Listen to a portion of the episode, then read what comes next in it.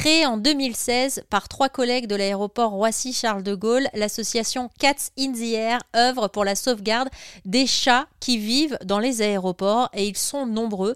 Depuis le lancement de l'association, Manuela, la responsable, m'a confié qu'ils avaient au moins réussi à sauver plus de 300 chats. Certains d'entre eux sont actuellement à l'adoption et évidemment, derrière chaque association, généralement, il y a de belles histoires. Alors, une des premières histoires qui nous a marqué, parce qu'on est aussi habilité, euh, étant présent sur le site presque 24 heures sur 24, à récupérer des animaux perdus au transport. Cela arrive, malheureusement, bien trop souvent. Et il y a un petit gizmo qui revenait avec sa famille euh, de Kinshasa et qui a sa caisse est tombée, il a échappé et ça c'était au S3, terminal S3 et Gizmo, on l'a poussé, on a, tout le monde était alerté. Il a été repéré ensuite vers le terminal V.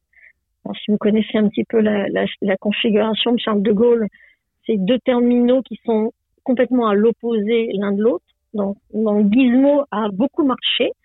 Quand il a été repéré, euh, bah, tous les jours, on allait mettre quelqu'un, un bénévole allait mettre à manger pour le fidéliser. Et au bout de trois semaines, on a réussi à le capturer.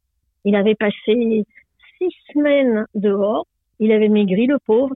Mais le plus grand bonheur, c'était d'appeler euh, sa famille qui, était à Marseille et, de leur dire on a retrouvé Gizmo. Voilà, on va l'emmener chez le vétérinaire, on va vérifier que tout va bien.